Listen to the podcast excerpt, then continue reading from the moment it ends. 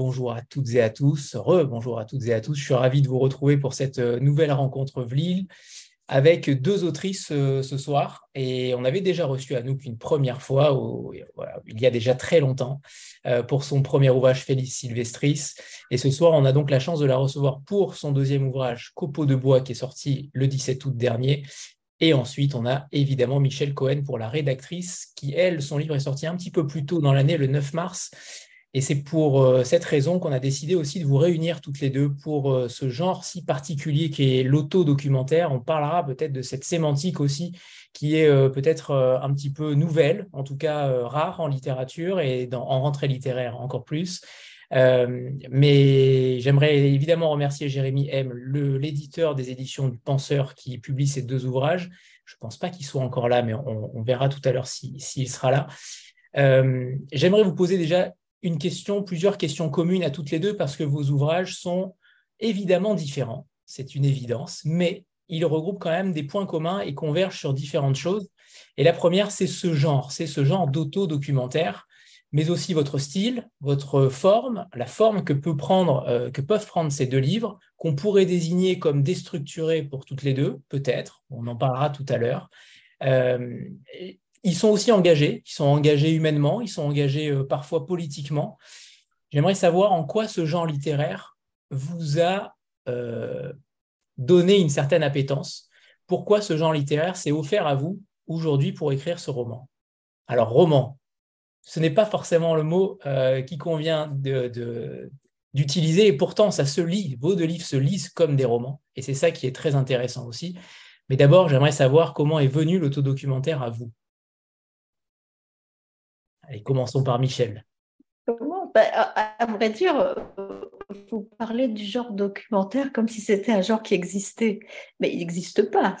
Euh, moi, je sais que j'ai écrit des trucs et puis, euh, puis c'est à la fin que je me suis dit, euh, est-ce que c'est un roman? Est-ce que c'est euh, pas vraiment? Est-ce que c'est des récits et tout ça? Et, et j'ai trouvé le terme d'autodocumentaire tout d'un coup plutôt satisfaisant parce que c'est vrai que c'est pas de l'autofiction, c'est pas de l'autobiographie, il y a du biographique, mais, je raconte des trucs et, en même temps ça documente sur euh, des univers que j'ai traversés. Donc c'est en ça que, euh, mais, mais a priori, euh, c'est pas un genre euh, euh officiel, c'est pas un genre institué. Et, et, je crois que Jérémy a, a accepté ce, ce, terme et je crois qu'il s'est rendu compte qu'effectivement, je sais pas Anouk pour toi, mais est-ce que c'est quelque chose, tu t'es pas dit je vais faire un autodocumentaire ou est-ce que c'est venu après? Comment c'est venu pour toi? Euh, bah, comme toi, c'était pas du tout euh, préformulé. D'ailleurs, c'est un mot que je découvre là récemment, l'autodocumentaire, qui d'un côté me convient parce que, bon, effectivement, il, parle de ce qu'on fait. Euh, j'ai aussi une réserve parce que j'ai l'impression que l'autodocumentaire peut laisser croire que le qu'on est le propre sujet du documentaire. Or, je pense l'une comme l'autre, c'est pas c'est pas ah que ça. Euh, en tout cas, c'est pas c'est pas dans l'envie de, de, se raconter soi, mais plutôt l'envie de raconter un métier, peut-être une, une, zone sociale, un, voilà, un, corps, euh, un corps de métier. Donc, euh, donc voilà, j'ai une petite réserve sur ce terme. mais de toute façon, je crois qu'il n'y a pas vraiment de mots qui, qui correspondent exactement. comme toi, je me disais peut-être récit. Pendant longtemps, moi, j'ai appelé ça poésie documentaire. Euh, voilà, pourquoi pas. Et euh, je me suis rendu compte euh, que le, le livre de Joseph Pontus à la ligne avait été catégorisé roman. Et donc, je me suis dit, bon, bah, peut-être que j'écris un roman parce que c'est un peu une, forme similaire. Alors, bon, moi, j'ai pas de, pas de problème en soi avec, avec le roman dans le sens où où de toute façon on y fait bien très ce qu'on veut et c'est ce qui euh, c'est ce qui se voit le mieux en librairie alors tant mieux. Euh, je, suis d'accord. Je, je, je, crois aussi que finalement roman c'est commode. Parce que même si on, on, a l'impression peut-être et l'une et l'autre euh, que c'est pas tout à fait ça euh, c'est quand même bien de pouvoir le mettre dans cette catégorie là je crois finalement, avec ce style-là, avec cette narration-là aussi, vous avez pu, entre guillemets, écrire tout ce que vous vouliez. Parce que, par exemple, Michel, on sent que vous vous êtes éclaté à faire ce, livre-là. Et à nous, que c'est exactement la même chose, notamment à, travers différentes d'autres choses. C'est l'ironie, l'humour aussi, mais en même temps, euh, le côté extrêmement politique et extrêmement euh, engagé que vous avez euh, choisi d'aborder. Est-ce que finalement, ce, genre-là, c'est pas le, le, meilleur compromis pour écrire ce que, tout ce que vous vouliez en réalité écrire Look ou... Bon, tu peux y aller, Michel. Non, c'est comme tu. Alors, moi, je. Euh, T'es sûr tu... Oui, vas-y. Écoute, euh, moi, j'ai. Ce qui était bien pour moi, c'est d'écrire par fragments. Euh, mon livre est, composé de fragments, dont certains ont quatre lignes et d'autres 20 pages. Et donc, euh, ça, c'était, déjà ça, c'est une grande liberté. Euh, et, ça me permet de, oui, d'aller où je veux. Ça, c'est bien déjà le fragment. Et après, ce que j'ai fait, c'est que j'ai composé le livre un peu euh, comme on fait un montage de cinéma, en essayant précisément de, constituer un récit à partir des fragments, de, faire du continu à partir de discontinu. Et, à ce titre, oui, j'ai l'impression d'avoir été, que cette, forme fragmentaire euh, et de montage euh, m'a permis euh, d'aller où je voulais, en gros. C'est, oui, c'est grande, grande liberté. J'aurais été très embêtée d'avoir à écrire des choses dans, dans la continuité, même, même s'il y en a. je finis par classer les choses quand même, il y a un ordre. Mais euh, oui, grande, grande liberté et finalement grand, grand plaisir.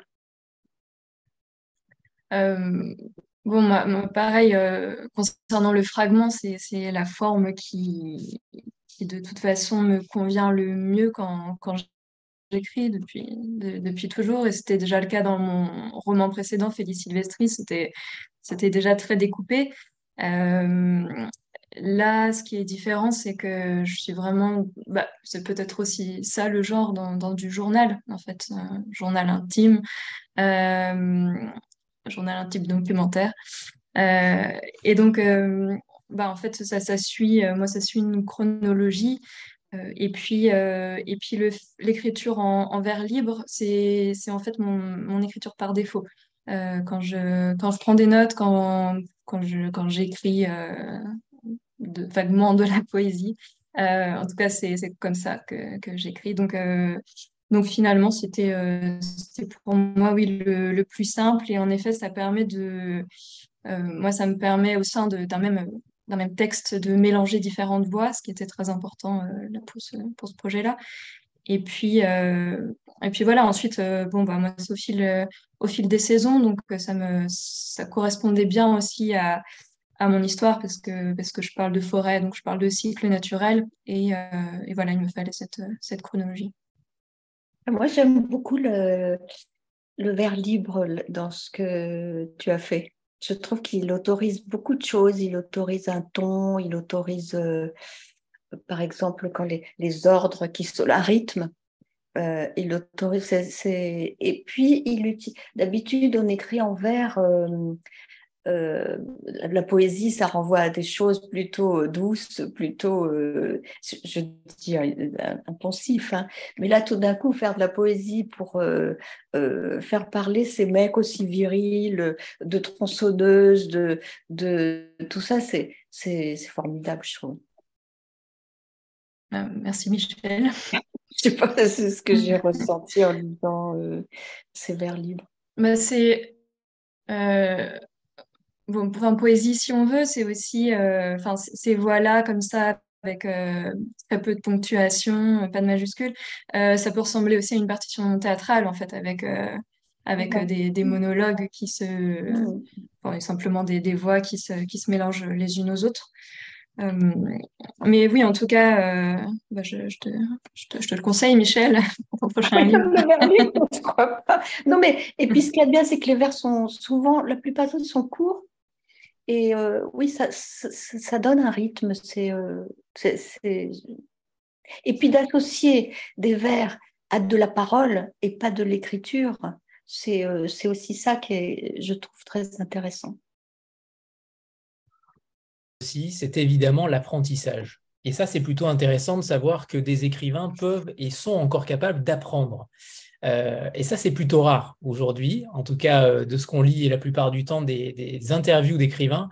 Vous avez été, vous vous êtes mis en danger aussi, toutes les deux, euh, par cette capacité d'apprentissage. D'un côté, pour Anouk, évidemment, là, ce sont l'apprentissage de la forêt, du bûcheronnage et, de tout ce qui s'y tout ce qui s'entoure.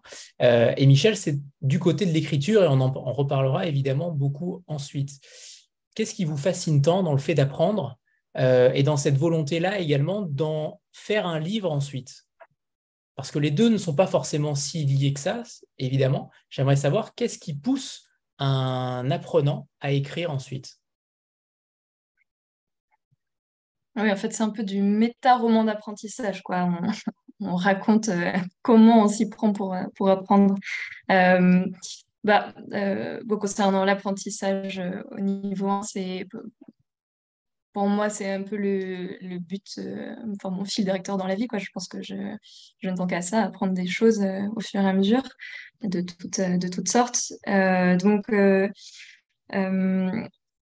euh, voilà, bon, j'ai simplement euh, suivi mon, désir et je l'ai raconté. Euh, après, moi, ce qui m'intéressait du point de vue forestier, en racontant la manière dont c'est enseigné, eh ben ça, ça, dit quelque chose aussi. Ça, parle beaucoup de, de ce qu'est la filière bois. Et c'est une formation traditionnelle que j'ai suivie. Il en existe il existe d'autres euh, voies alternatives que je, fréquente d'un peu plus loin, mais des, écoles euh, type les Renardes, qui, euh, sont des groupes de femmes qui se forment à la charpente, entre femmes dans plein de chantiers participatifs de partout en France. ce, genre d'alternative existe. moi, cette voie traditionnelle me permettait d'entrer de, plein pied dans, le milieu et d'entendre les discours sur la forêt. C'est ça qui m'intéressait beaucoup. Euh, et, puis le fait, bien sûr, d'apprendre physiquement les choses aussi. Euh, donc, euh, donc j'ai l'impression que, c'est une position qui, en dit beaucoup sur le, milieu qu'elle raconte. Et j'ai l'impression pour toi, Michel, que c'est un peu pareil. En fait, aussi, la position d'apprenant, d'apprenante, c'est la, la position du questionnant. Euh, donc, ça nous met dans un certain état de, de, naïveté ou de fausse naïveté, mais qui permet aussi de recevoir beaucoup de choses et, euh, et, de, et de constater les attitudes des enseignants et des enseignantes euh, et le pouvoir qu'ils ou elles prennent, plus ou moins, selon les personnalités.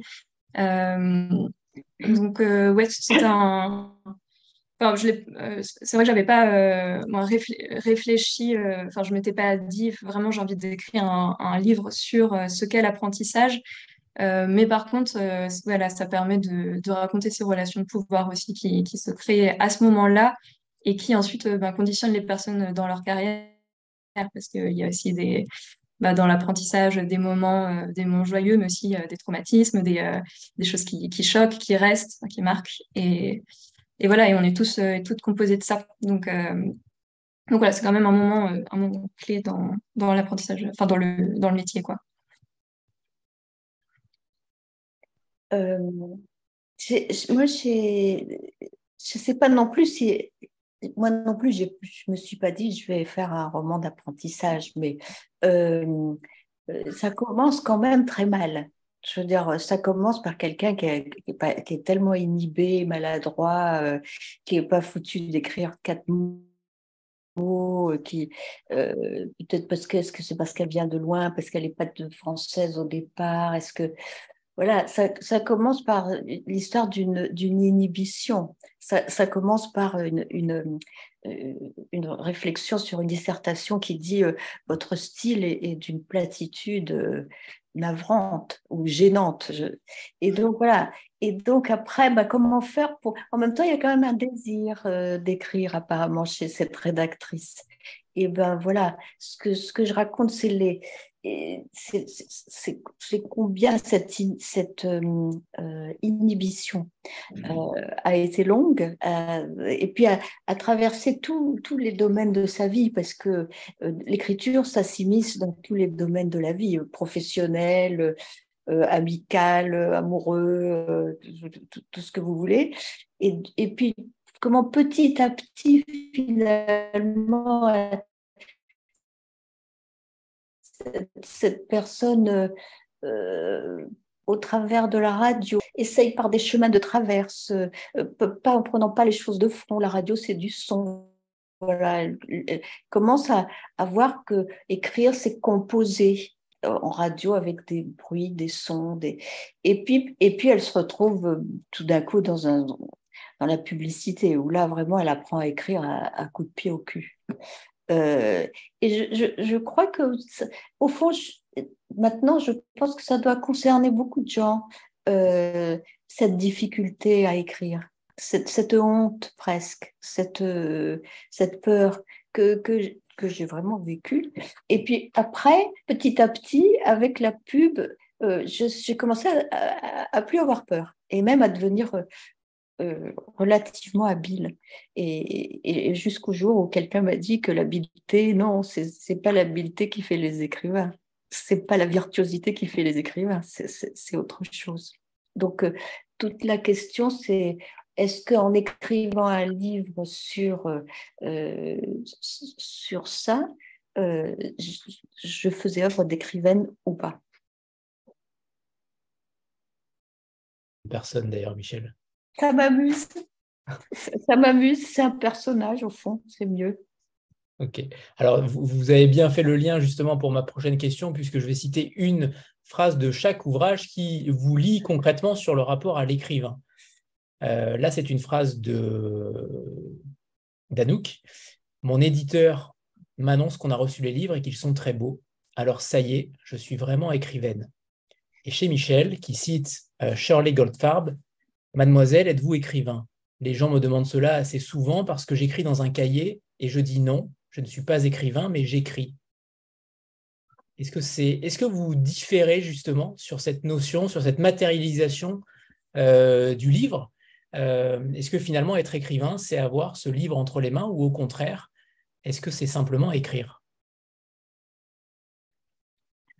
Bah, L'objet, c'est, euh, c'est une instance de légitimation assez forte euh, et marquante, mais il y a plein d'étapes marquantes. Hein. Il y a l'étape où on finit son, l'étape où on commence à écrire, euh, quand on le finit, le manuscrit, quand on l'envoie, quand il est reçu, lu. Il y a plein de moments comme ça, on peut se dire bon bah ça y est, là, je, suis en train de devenir euh, écrivaine. Mais euh, bon, moi, je crois surtout, comme pour n'importe quel métier, en fait, que c'est le fait de le faire euh, quasiment quotidiennement, quoi, qui, qui fait le métier. Euh, là, dans cette, dans cette citation, bah, c'est ce que j'ai ressenti dans un moment où bah, j'avais déjà commencé ma, ma formation en bûcheronnage et, et j'avais ce, rappel que, ah oui, au fait, je, je, suis, je suis écrivaine, enfin, j'ai écrit un livre avant ça. Et, et voilà, c'était comme un petit un, petit, un petit choc, euh, un petit choc euh, joyeux. Euh, et puis, bon, moi, je n'ai pas de problème à me dire écrivaine ou autrice. parce qu'il faut bien, faut bien dire quelque chose quand on nous demande ce qu'on fait, puis c'est ce qui me paraît être le plus juste. J'ai un peu plus de mal d'ailleurs je ne le dis pas, à me dire bûcheronne, parce que, euh, parce que je ne l'exerce pas professionnellement. Euh, je, je, peux le faire, mais pas, ce n'est pas devenu mon métier dans le sens où je ne suis pas ni salariée ni patronne de moi-même. Euh, j'ai pas de responsabilité. Euh, voilà, donc socialement, je ne suis pas engagée en tant que bûcheronne, tandis que socialement, je suis engagée en tant qu'écrivaine. J'ai l'impression que pour moi, c'est ça qui me définit aussi, c'est que pour, je, je peux l'être aux yeux d'autres personnes aussi. Écrivaine plutôt que bûcheronne. Dans les faits, oui.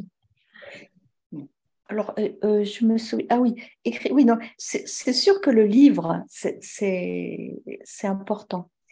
Et euh, moi, je m'en fous. Comment? C'est votre premier roman. Oui, c'est mon premier livre. Et, et j'avais envie de vraiment qu'il y ait un, j'avais envie de choses très concrètes, matérielles, qu'il y ait des pages qui s'accumulent, qu'il y ait des, des, un manuscrit, qu'il y ait des, des, enveloppes pour envoyer aux éditeurs. J'avais envie de, que ça soit très concret. Euh, après, il y a toutes les, les, rapports avec les éditeurs qui sont quand même. Moi, j'ai eu Anouk, elle avait déjà publié un livre chez le, penseur, moi non.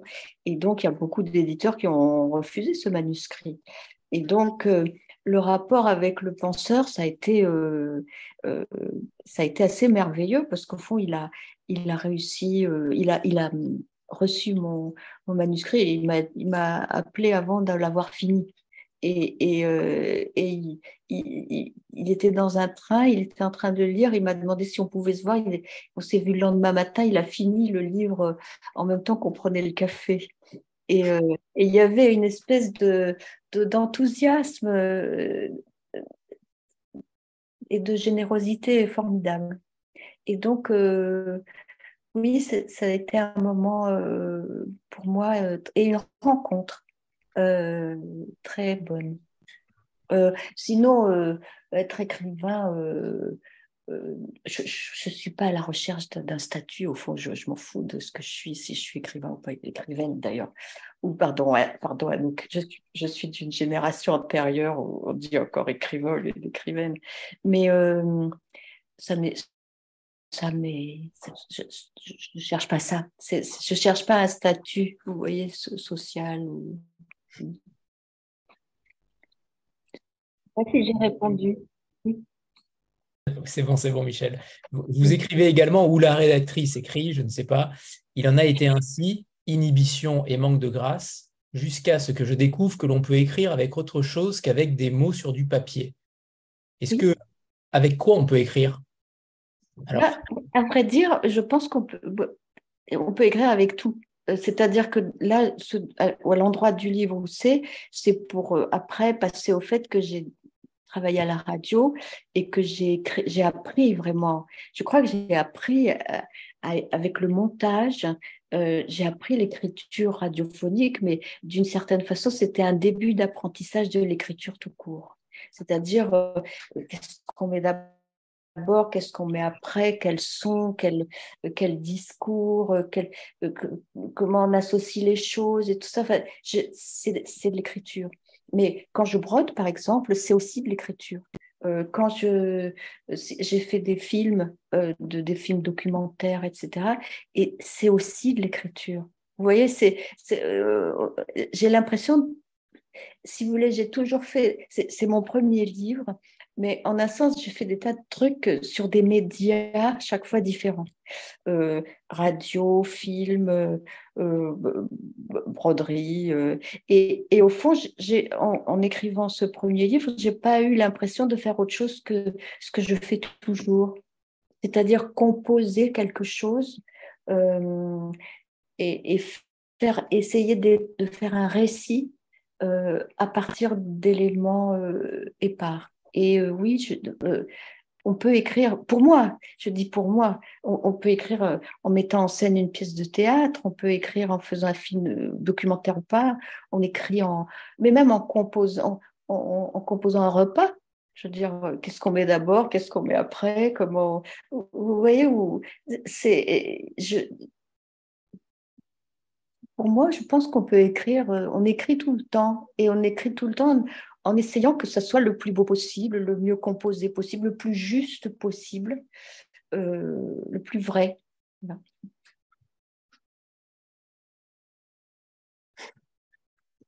Euh, oui, oui, il y a des, insectes, des typographes qui font ça très bien, ou les écorces, et qui condamnent ainsi les arbres. Donc, euh, c'est une écriture un peu, un peu mortuaire. Euh, bah sinon, moi, c'est vrai que je non, je considère pas que je que je sois dans une forme d'écriture euh, quand, quand un arbre ou quand j'en plante un, euh, parce que parce que je suis bêtement attachée à l'activité d'écriture, tout comme à l'activité de, de couper. et pour moi, écrire, ça se limite vraiment à, à, mon clavier, quoi, ou à mes carnets. pour autant ayant bah, pratiqué un tout petit peu le, documentaire aussi et le montage vidéo, c'est vrai qu'on parle de on parle d'écriture au montage, et, mais c'est un, un, autre type d'écriture qui est en fait de la composition. Euh, et ça, c'est aussi un autre registre d'écriture qui intervient au, moment de composer le livre.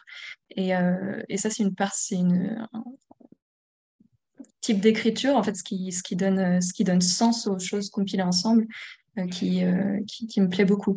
Mais, mais en tout cas, en forêt, je n'écris pas.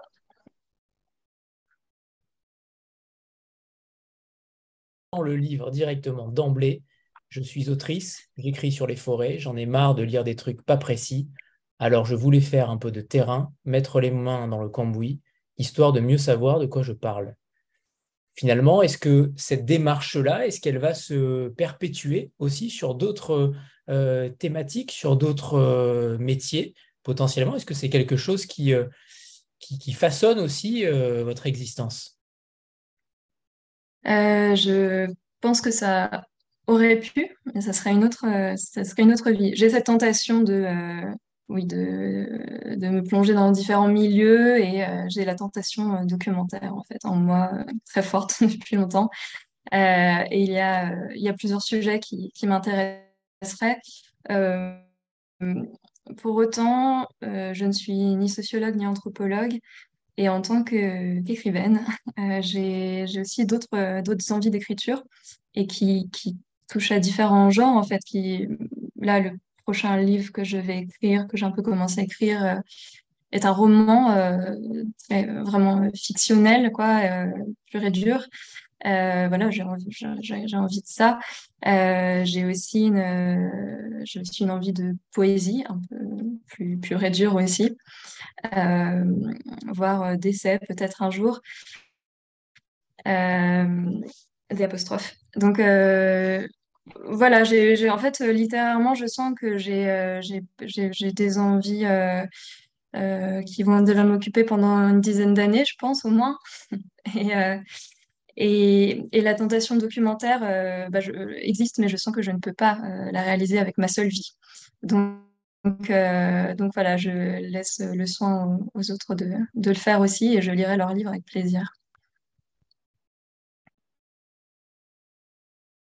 Oui, je veux bien, euh, parce que c'est pour rebondir euh, sur ce que vous venez de dire et ce, ce que vous avez dit précédemment aussi, euh, tout simplement par rapport au, sujet, le bûcheronnage, a priori, rien de très poétique, en tout cas pour vous comme des mortels, rien de très poétique, et pourtant vous arrivez à en faire quelque chose de poétique. Alors, ma question est peut-être un petit peu naïve, hein, mais, mais comment, comment on fait de la poésie face à un métier voilà, qui a priori euh, euh, ne permet pas euh, d'en faire, même si la poésie est partout, hein, et ça, voilà, on peut tous le crier haut et fort, mais, mais malgré tout, je m'interroge, voilà, comment on arrive à, faire ça, le bûcheronnage, voilà, autant que vous auriez, je ne sais pas, travaillé en tant que fleuriste, j'aurais compris plus facilement, peut-être. C'était plus évident, mais bûcheronnage, voilà, c'est surprenant. Mais il y a aussi l'action de couper les végétaux chez les fleuristes finalement. Hein.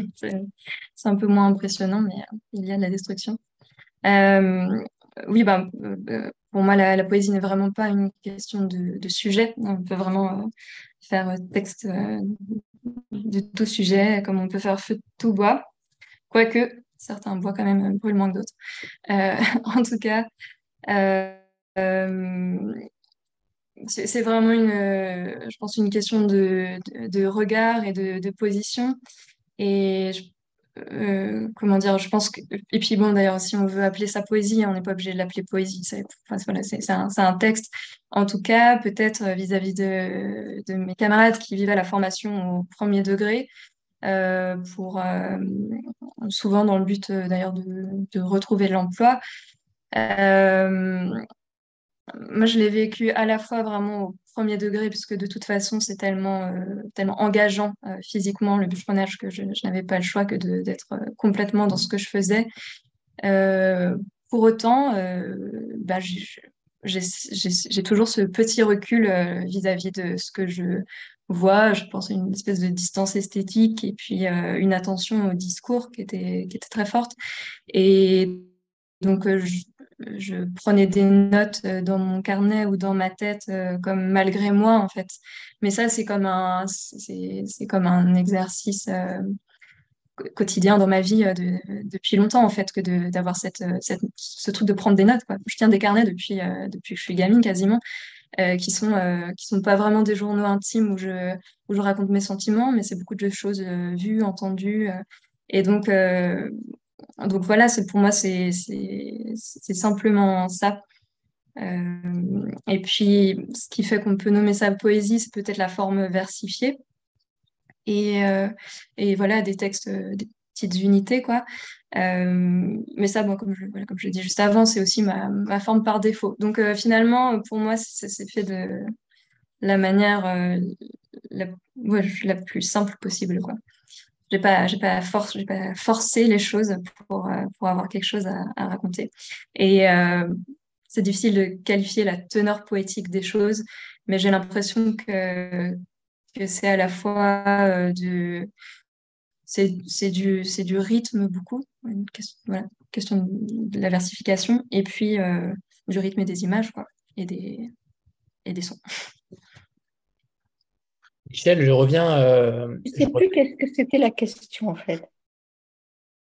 C'était pour Anouk. Elle était pour Anouk. Ah, pardon, il n'avait pas. Oui. Euh, sur, la, j'aimerais qu'on revienne sur la, sur la quête du mot juste, parce que c'est vrai que c'est peut-être cette quête-là qui traverse tout votre récit, la rédactrice.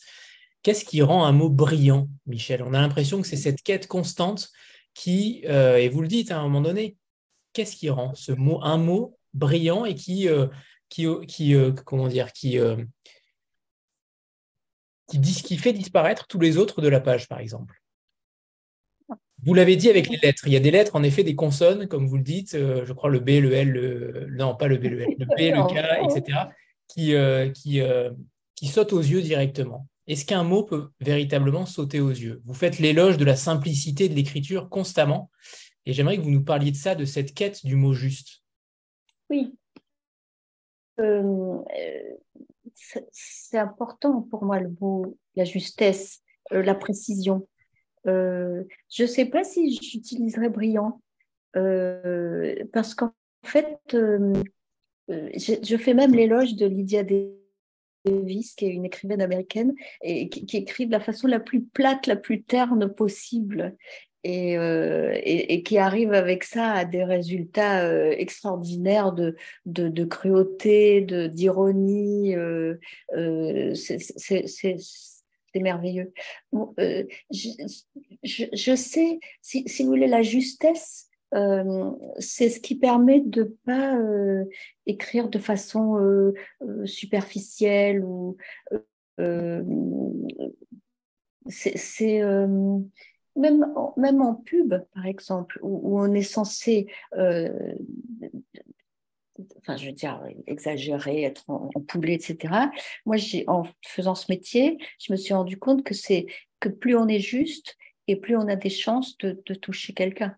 Euh, plus, plus on écrit euh, des choses les plus qui vous concernent même, plus vous racontez même votre vie euh, en pub, et, plus vous avez, plus vous dites des choses personnelles, et plus vous avez des chances de, toucher à l'unité universel.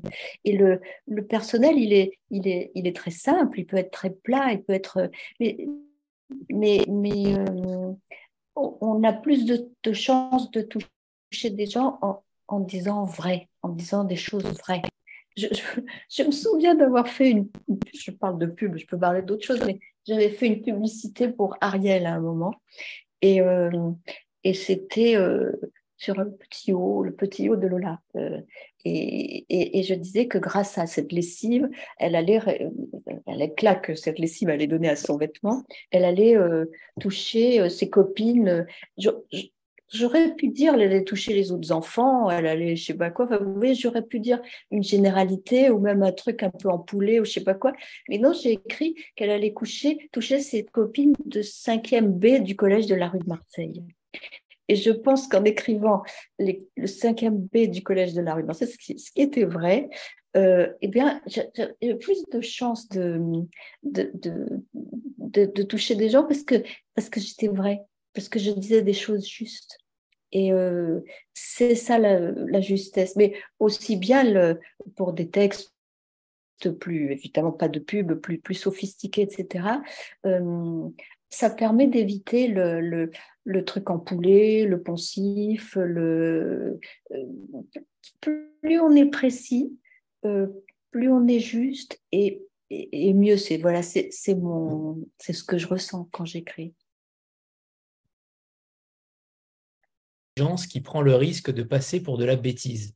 Oui, c'est une autre chose, oui. C'est en pub, en fait. C'est que euh, les, clients euh, qui, veulent euh, qu'on parle de, leurs produits ont tendance à, ils ne se rendent pas compte qu'un message publicitaire, ça doit être hyper court, hyper percutant.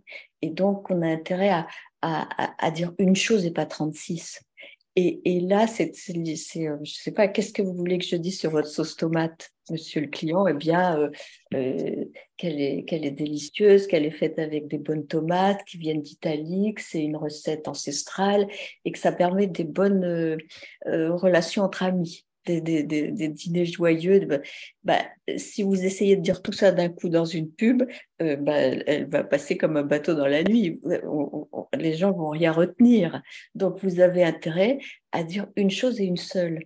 Et ça n'a l'air de rien, mais c'est le travail c'est un long travail d'élaboration avec le client qui, lui, veut absolument dire tout ça et qui veut dire en plus qu'il a une nouvelle recette à, l'aubergine qui est, vachement bien. Donc, euh, euh, donc c'est, il faut, vraiment suivre le client, travailler avec lui longuement pour arriver à déterminer une chose dont il a intérêt à ce que ce soit une chose vraie, unique, qui le distingue des marques concurrentes. Et une fois qu'il a, qu'on a déterminé ça, on, dit ça dans la pub et son produit, c'est ça. Et effectivement, on est obligé de, de, de, ne pas dire tout le reste. Mais c'est en ça que je dis, le simple, c'est, c'est un travail d'élaboration qui demande beaucoup, beaucoup, beaucoup d'élaboration. Et, et, et qu'on peut, finalement, on peut se dire, bah oui, c'est, complètement con. Mais en fait, non, ça, ça demandait beaucoup de travail. L'éditeur est tout trouvé. Ah oui? Peut-être. Je ne veux pas non plus euh, croire que vous pensiez que, c'est une, que ce livre, c'est un livre de recettes pour faire de la bonne publicité. Hein. non, il n'y a qu'un. J'ai une certaine distance par rapport à ça quand même. Oui. il n'y a qu'un gros chapitre sur la publicité. Oui, oui. Pour eux, évidemment, puisqu'on voit aussi des, des, slogans extrêmement percutants et le pouvoir de la langue euh, qui est évident et que vous mettez bien en avant. J'aimerais que vous nous parliez toutes les deux de votre travail, de votre manière de tamiser un petit peu les choses, de mettre votre tamis sur toutes les informations que vous aviez récoltées. Parce que Anouk, euh, vous avez récolté euh, beaucoup, j'imagine, d'informations, de carnets, vous avez dit tout à l'heure beaucoup de, de, carnets noircis. Mais concrètement, comment on arrive à en sortir la quintessence de ce que vous écrivez? Parce que on ne s'ennuie jamais dans, vos deux livres, c'est extrêmement rythmé, c'est à chaque fois extrêmement bien senti, tout est percutant. Comment vous travaillez la substance de ce que vous écrivez toutes les deux? Parce que Michel aussi, j'imagine que vous aviez euh, beaucoup de matière. Comment ça a été construit? Est-ce qu'il y a eu des écrits qui étaient dans le passé que vous avez ressortis, comme cet article euh, de la revue que vous avez euh, voulu remettre au goût du jour en, en enlevant tous les signes qu'on vous avait restreints? Euh, que le directeur de publication vous avait dit non, c'est 5000 euh, signes et pas plus, vous avez voulu le mettre, euh, cet article-là, en intégralité, peut-être pour lui faire un clin d'œil aussi. Mais voilà, j'aimerais que vous nous parliez de ce travail qui permet d'avoir aussi à la fin quelque chose d'épuré et de, et de plutôt consistant. Anouk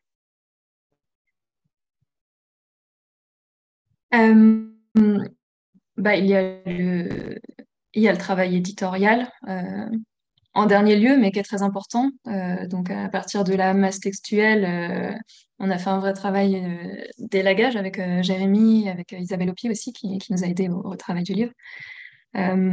donc, ce travail s'est fait selon des, critères de nécessité. Le, livre est quand même assez épais, euh, ça, ça, ça, faisait même peur à, Jérémy, mon éditeur, au début, euh, que ce soit un livre trop épais qui, effraie le, le lecteur ou la lectrice. Euh, bon, le fait est qu'il y a quand même pas mal de blanc, étant donné que, c'est en, vert.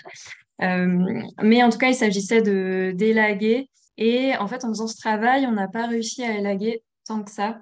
on a enlevé des, certains textes qui étaient un peu redondants. Par exemple, sur la, sur la sylviculture, il y en a beaucoup qui, qui revenaient euh, un peu sur les mêmes idées. Alors, euh, on en a enlevé quelques-uns, ou parfois c'était des micro-coupes dans, dans, les textes. Euh, donc ça, c'était le, travail à la fin pour créer l'unité livre et que les, les, textes puissent parler entre eux. et moi, au préalable, bah alors j'ai j'ai pris beaucoup de notes, mais aussi à la mesure de ce que je pouvais, parce que bah, quand j'avais une tronçonneuse dans les mains, je ne pouvais pas prendre de notes. Et donc, euh, finalement, c'était euh, c'était beaucoup de notes, mais pas, pas tant que ça. Je les prenais euh, parfois discrètement pendant la journée, rarement pendant les pauses, parfois, souvent le soir, en fait. Et souvent, je notais quelques mots sur mon téléphone. Donc, après, à partir de ces mots, j'avais un premier travail de, un premier travail de reconstitution de, de la scène, des paroles qui ont été dites. et puis, c'était aussi euh, oui, c'était beaucoup un travail de reconstitution. Euh, pour, cette, pour certaines voix, en fait, je les avais tellement en tête, euh, notamment la voix de mon formateur qui prend le nom de Max Antoine dans mon livre. finalement, j'aurais bien pu lui faire dire n'importe quoi. parce que j'ai tellement son, sa voix, son phrasé en tête, ses, même ses, idées, comme je ne sais pas tout ce qu'il pense, mais en tout cas, voilà, donc donc, euh, j'avais euh, d'abord un travail de grossissement du texte à partir de mes toutes petites notes. Et ensuite, euh, j'ai eu un travail d'élagage. Et, et oui, bah, le choix s'est fait vraiment avec les textes entre eux, en fait, pour j'avais envie de raconter quand même le plus de choses possible et de faire vivre mes personnages, faire vivre les endroits où on était. Et donc, c'était à chaque fois le, voilà, essayer de capter le, le, terreau nécessaire euh, pour ça euh, sans, sans casser le rythme. Et bon, après, le format court des textes euh, aide, je pense, à, garder un rythme.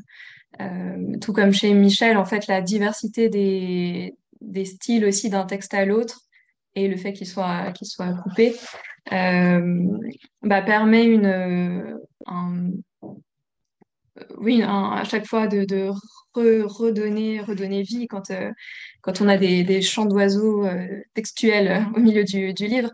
C'est à la fois une pause dans la lecture et puis un, ailleurs, et puis ensuite on revient à quelque chose de, plus intellectuel. Et, donc voilà, bah, pour mon livre, je pense qu'on a joué aussi sur différents, l'enchaînement des textes sur différents registres, parfois plus techniques, ensuite des passages un peu plus contemplatifs. Et voilà, c'est surtout un travail de montage, quoi.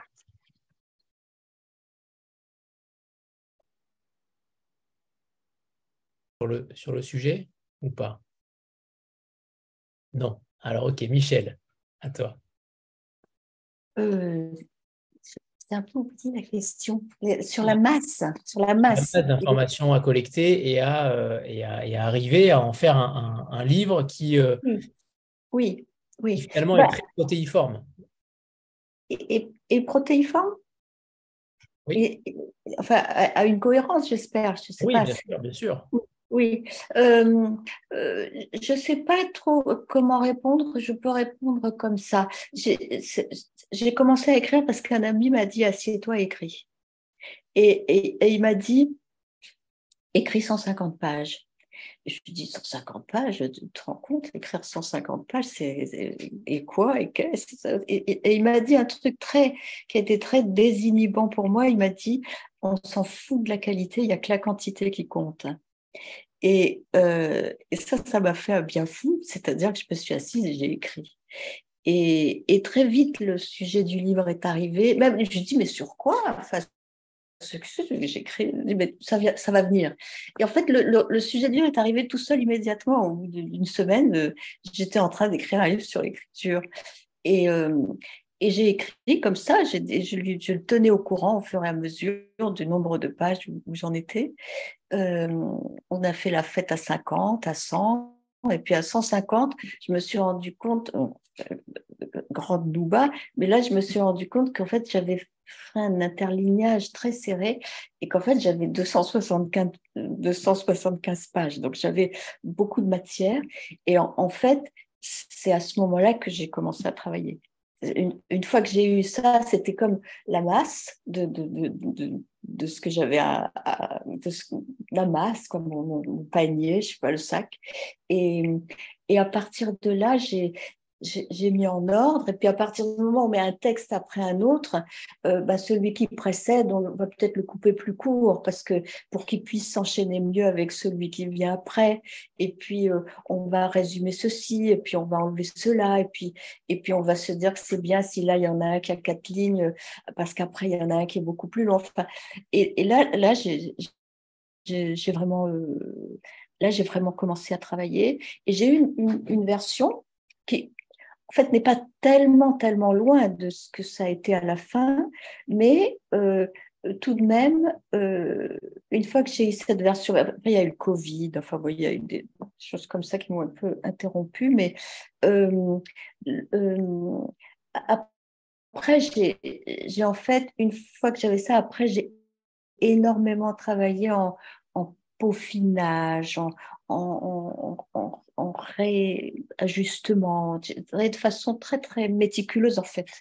Et, euh, et ça a été fini, j'ai sans cesse corrigé. D'ailleurs, dans mon livre, il y a des, des moments où j'explique quelles corrections je suis en train de faire, puisque du fait que j'écris sur l'écriture, bah, j'écris aussi sur l'écriture du livre, et donc j'explique comment je corrige le livre. Et du coup, euh, j'ai beaucoup corrigé. J'ai considéré que le livre était terminé quand j'avais plus rien à corriger pour moi. Hein, je veux dire, euh, quand je, je tant que je voyais même une toute petite chose qui n'allait pas, je refaisais des versions. Et, une fois que j'ai, euh, il y a eu un jour où je me suis dit bon, je vois plus quoi améliorer et sans, être prétentieuse, parce que c'était mon sentiment sur le, sur le champ. Et, là, je me suis dit, voilà, c'est fini. Et après, euh, il y a encore eu des lectures d'amis, il y a encore eu des choses. Et puis, il y a eu effectivement Jérémie et Isabelle, où il n'y a pas eu énormément d'interventions. De, il y en a eu une, une très importante d'Isabelle. J'avais un dernier texte donc je savais qu'il était trop long. Mais euh, euh, Isabelle m'a dit dans ce texte, ce passage-là, ce serait une fin merveilleuse pour le livre. Et c'était à peu près au milieu du dernier texte. C'est le texte sur la broderie. Et, et je me suis dit, bon, est-ce que je coupe, je raccourcis? Et puis non, j'ai arrêté le livre exactement au moment où, où elle m'a dit que ce serait une très belle fin pour le livre, ce qui fait que j'ai donc sacrifié la moitié du dernier texte, c'était assez long, et c'est bien comme ça. Et, euh, et je l'en remercie, je suis contente, je pense que c'est une meilleure fin pour le livre. Il y a eu aussi une autre chose qui était drôle, c'est que j'ai eu il y a eu le, la quatrième de couverture, vous savez ce qu'il faut présenter le livre. Je ne sais pas si Anouk, c'est toi qui l'as écrite ou si tu l'as écrite avec Jérémy, ou je ne sais pas comment ça s'est passé pour toi. Oui, un, ping-pong. Euh, voilà, c'est ça. Mais c'est plutôt la balle à Jérémy à la fin. Ah oui, non, non, mais moi, je n'ai pas du tout à laisser la balle. Me suis, j'en ai fait 42 versions, c'était un drame affreux, etc. Et du coup, j'avais écrit dans une relative euh, facilité l'ensemble du livre, et je crois qu'il n'y a aucune page qui m'a été plus difficile à écrire que la quatrième de couverture.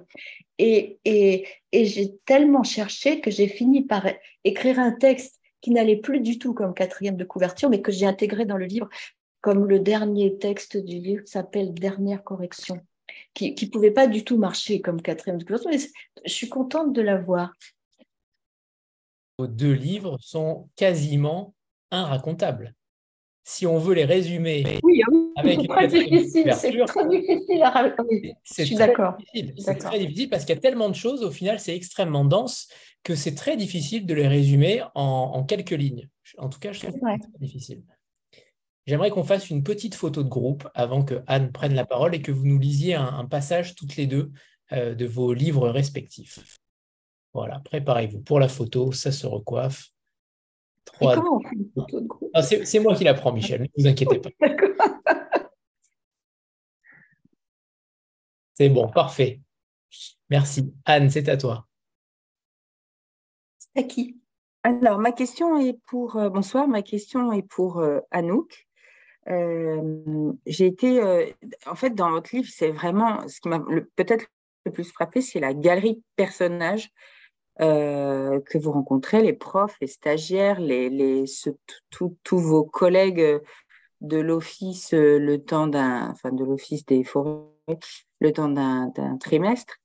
Et on sent qu'ils ne sont pas tous euh, euh, ultra sympas, ultra motivés, qu'il y a des personnalités très différentes. Vous êtes plutôt, j'ai trouvé, assez bienveillante avec eux, malgré tous leurs défauts. Et je voulais savoir si vous leur aviez fait lire ce livre parce que malgré tout, je crois que vous arrivez quand même à défendre, euh, c'est ce métier qui n'est pas facile. Donc, est-ce qu'ils ont lu ce livre? Est-ce qu'ils ont reconnu cette, euh, euh, voilà, cet amour du métier que vous faites transparaître Ou est-ce que finalement, vous vous êtes dit, je ne vais peut-être pas faire que des heureux et je vais en fâcher certains? Les deux, je l'ai proposé à la lecture en me disant que je n'allais pas faire que des heureux. Euh, non, ah, en fait, il vient de, sortir là il y a un mois, l'été. Donc, euh, j'ai conscience aussi que tout le monde ne, se l'est pas procuré. Et, euh, et dans l'eau, il y a plein de personnes qui n'ont pas d'habitude de lecture non plus. Donc, je ne sais pas s'ils vont la prendre pour. enfin, si, voilà, s'ils vont s'emparer de ce livre ou pas. lors de mon envoi des services presse, je l'ai envoyé à une partie de, mes euh, formateurs et collègues. Euh, ça a été, euh, ça a été un, long, un long dilemme pour moi parce que j'avais envie de l'envoyer à tout le monde, y compris à tous mes camarades stagiaires, tout ça. Bon, c'était pas possible non plus. donc, donc voilà, je l'ai envoyé en partie à, des, voilà, des anciens collègues et anciens formateurs. Euh, en, me enfin, en, respectant aussi ceux avec qui j'avais des affinités, ceux avec qui j'étais toujours en contact et pour qui euh, ce ne serait pas euh, étrange de, d'aller demander l'adresse en fait. Et ça, c'était un peu ma, ma ligne conductrice. dans le lot, j'ai eu quelques retours de lecture, dont, dont un collègue de, de Bretagne qui, bon, il se trouve qu'il il, était en train de passer à la et, euh, et il m'a dit euh, qu'il euh, que je l'avais fait rire déjà. Donc ça pour moi c'était un grand soulagement parce que j'avais peur qu'il se vexe potentiellement c'est celui dont je parle notamment de, l'étalement de, la crème solaire sur un visage tout rouge. Bon voilà c'est des, petites scènes qui sont anecdotiques et que je trouve rigolotes et pas et pas, complètement dévalorisantes valorisante, mais bon, je connais pas les susceptibilités de tout le monde non plus. Euh, en tout cas, il m'a dit que je parlais bien de son métier et, euh, voilà, pour moi, ça, ça a été euh, vraiment le meilleur compliment qu'on m'ait fait de, mon livre. Et je n'ai pas encore les retours de tout le monde, je ne sais pas si les autres l'ont lu. parmi mes camarades de formation, ben, je n'ai pas pu leur envoyer à tous, donc je l'ai envoyé à aucun. Euh, je, leur ai, euh, je leur ai annoncé qu'ils sortaient. J'avais fait une lecture où je les avais invités. Il y en a un qui a pu venir. Euh, là, à cette, cette, cette, réunion visio, il y en a un qui a dû partir, là, mais qui, qui, était un de mes collègues de stagiaires. Quoi. donc voilà, j'essaye de, de, de, les inclure parce que ça fait. En fait, c'est important pour moi de, de faire ce pont. Moi, j'ai la, j'ai la chance d'avoir un pied euh, dans les deux et puis dialoguer à la fois avec des gens du monde de la littérature et des gens du monde de la forêt. Euh, ce qui, ce qui n'empêche pas des sentiments d'imposture euh, d'un côté ou de l'autre. Mais en tout cas, bon, je, me dis que j'ai peut-être une place là en tant que, en tant que pont, quoi, avec une jambe d'un côté et une jambe de l'autre. Et, et, en faisant ce pont, bah, moi, ça me, ça m'a fait très plaisir là, quand j'ai fait une lecture cet été qu'un de mes collègues est venu. Euh, parce que euh, il avait vécu en partie ce que je racontais, euh, il avait vécu lui de son point de vue, ça, lui parlait, et c'était aussi la première fois qu'il allait écouter une lecture en live. Et ben, j'étais contente de ça. dans le lot, il y a des, lecteurs aussi. Hein. J'ai un des, collègues du, Jura qui est bah, celui dont je parle dans mon livre d'ailleurs, parce que il m'avait troqué mon premier livre, Félix Sylvestris, contre un pot de miel. Je disais, je raconte dans le livre que je suis très contente de cette transaction. eh bien, lui, il l'a lu, je lui avais envoyé aussi, il l'a lu tout de suite. C'est quelqu'un qui, s'occupe de la bibliothèque de son village. Et, voilà, il m'en a fait un retour plutôt, positif aussi. Euh, donc, euh, donc, je ne vais pas du tout faire des généralisés sur, les forestiers ne lisent pas, car c'est faux. Mais euh, voilà, après, j'étais plus ou moins en intimité avec les uns et les autres, donc, donc je, je, ne sais pas, là, je ne sais pas qui, qui l'a lu ou pas. concernant les, les collègues de l'office, dans la, donc le premier stage, les stages en Ile-de-France, euh, ce sont des rapports euh, plus compliqués. Euh, j'ai affaire à du, à du racisme, à du machisme, voilà, des comportements qui, avec lesquels je suis moins en affinité. ces personnes-là, je ne suis pas restée en contact avec elles. Le stage fini, on ne s'est jamais réécrit, appelé, je ne les ai pas revues. donc, je leur ai pas envoyé parce que, parce que pour le coup, c'était bizarre pour moi de de les recontacter pour ça. Je l'ai euh, envoyé à leur, euh, chef de service, qui était ma directrice de stage, que j'ai très peu vue, en me disant que si elle voulait leur, euh, leur faire passer, et pour le coup, avec elle, j'étais un peu plus en dialogue, c'était une femme aussi, et en me disant que si elle voulait leur faire lire, leur en parler, eh bien, elle ferait cette, cette transmission-là. Donc voilà, c'est un peu, euh, c'est un peu au cas par cas, et puis surtout la vie de ce livre euh, ne fait que commencer. Donc euh, j'aurai sans doute une réponse différente dans quelques mois. Mais voilà les pas que j'ai fait de mon côté en tout cas. Alors sautera davantage aux yeux que dans la vie de tous les jours sur certaines phrases, sur certaines remarques. ça peut être intéressant. Ça serait vraiment intéressant de savoir dans les mois à venir si, s'il y a peut-être un changement qui peut s'opérer aussi euh, dans le quotidien de leur travail. Euh, est-ce que vous... Oui, Anouk. Euh, je n'ai pas vraiment cette, euh, cette, cette, ambition ou cet espoir-là. Mais, mais en tout cas, pour moi, ça, un livre permet d'ouvrir des, des, dialogues.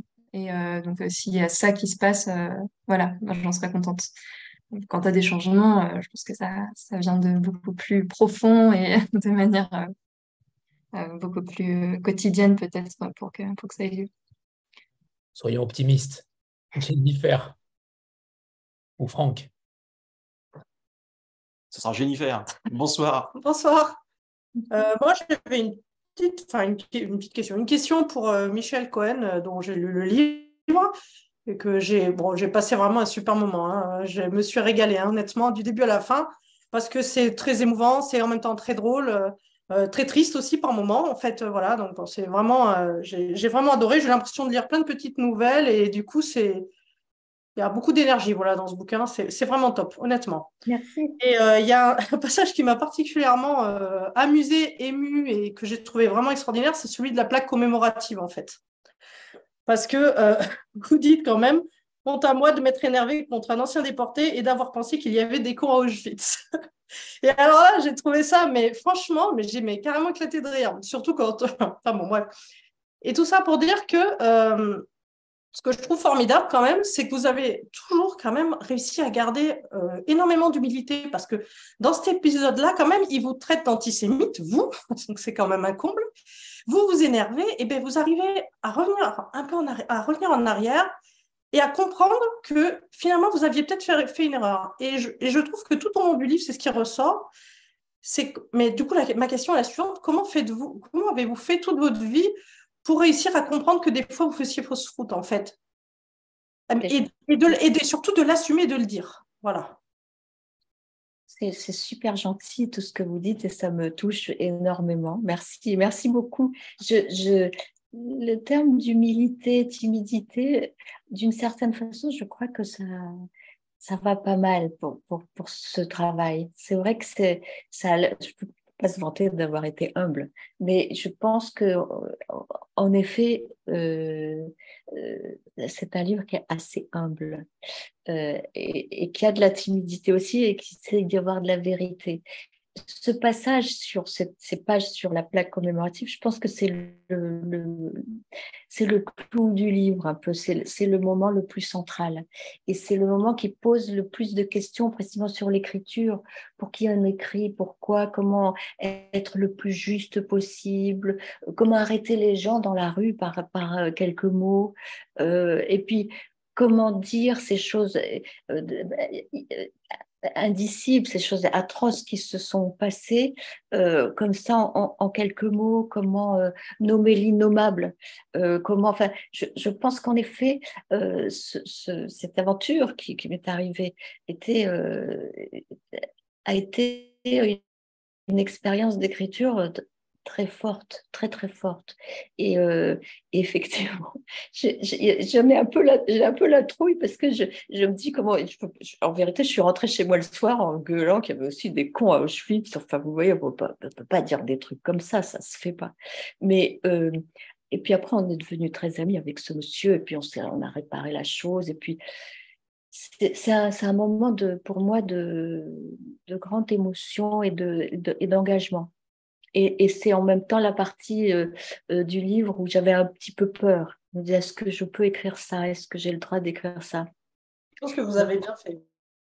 Oui. Parce que c'est vraiment un moment où il y, a, une émotion énorme, où on comprend tout et en même temps où on, aurait pu être à votre place, mais et votre réaction à la fin est vraiment admirable. et ce qui compte, c'est la fin de l'histoire en fait. Voilà, à la fin, on y est arrivé, on a refait la plaque, on a fait, c'est bien, elle est là, hein, vous pouvez passer la voir, elle, elle, tient bon, les gens passent, les voitures, il a pas la pollution ne fait rien, en fait, c'est une happy end, si je peux dire, pour un truc euh, pareil, je veux dire, mais c'est la mémoire, euh, c'est vrai que c'est extraordinairement riche d'émotions et, et forcément de penser.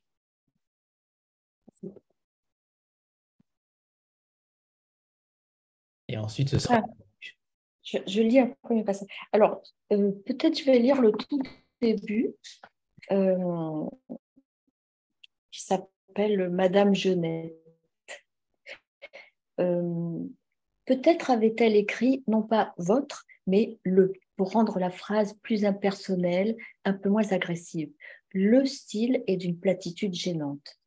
Peut-être même avait-elle écrit le style est d'une platitude tout de même gênante, comme pour dire qu'on aurait pu hésiter à, la qualifier ainsi, qu'elle était juste gênante tout de même, cette platitude. L'était-elle gênante d'ailleurs ou un peu, voire un tout petit peu gênante? Le style est d'une platitude tout de même un peu gênante. Non, pas un peu. Je suis sûre du gênante qui claquait. Votre style est d'une platitude gênante, point. C'était là, bien lisible, écrit en rouge sur la première page de ma première dissertation en classe d'Hippocagne au lycée Jean-Baptiste Corot de Savigny-sur-Orge. Et ce n'était pas écrit par n'importe qui, par Madame Genette, très bon professeur de lettres, proche de Roland Barthes et épouse de Gérard Genette, grand théoricien de la littérature. C'est le premier texte. Merci Michel. Anouk, c'est à vous. Alors, je vais lire un texte euh, qui situe plutôt vers le début aussi. Bon, les gars et les filles, pourquoi on coupe les arbres? Pourquoi, moi, Max-Antoine, je fais ce boulot? Parce qu'un arbre mort, c'est dangereux. Et pour faire de la place aux autres, ok? En gros, dans une parcelle, on commence avec 10 000 tiges à l'hectare, on finit avec 100. Ça s'appelle la sylviculture. Si j'ai bien compris, la plupart d'entre vous n'a jamais abattu d'arbre. C'est pas grave. Par contre, il va falloir y aller quand même. Vous n'êtes pas là pour enfiler des perles. Mais vous inquiétez pas, je vais vous apprendre étape par étape. Et surtout, toutes les règles de sécurité. Parce que bûcheron, c'est un putain de beau métier, mais c'est un des plus dangereux du monde. Et ça gagne pas. Ou en tout cas, pas assez. Moi, c'est pour ça que j'ai plusieurs activités. Il faut jamais mettre tous ses œufs dans le même panier. Je vous fais un cours rapide sur les forêts. Les forêts, elles ont trois objectifs. Ou plutôt, nous, on a trois objectifs avec les forêts la production de bois, la réserve de vie ou biodiversité, et puis les loisirs, rando, VTT, cueillette. Mais moi, je vais vous dire ce que c'est en vrai. Une forêt, c'est un champ de maïs. Ça vous choque, hein? Pourtant, c'est ça, un putain de champ de maïs. Sauf que la récolte de chêne, elle se fait au bout de 120 ans. 120 ans, sa mère. Je vais m'arrêter là pour, euh, être à égal temps avec Michel. Merci. Anouk, justement, c'est vrai que tout, le, tout au long du livre, et notamment au début, avec ce, avec ce, personnage-là haut en couleur, c'est le moins qu'on puisse dire, ce fameux Max Antoine, on a cette sorte de rire coupable. C'est ça qui est très intéressant, c'est qu'on a honte de rire. Moi, je, je, ris, je riais, et en même temps, je me disais, mais, mais non, je ne peux pas rire là. Mais en réalité, si. On, est obligé de rire à certaines phrases, à certaines euh, saillies. Ce personnage-là, il est évidemment euh, réel. J'ai bien compris qu'il était réel, mais arriver à le croquer de manière aussi euh, évidente, de manière aussi flagrante, c'est quand même une sacrée prouesse.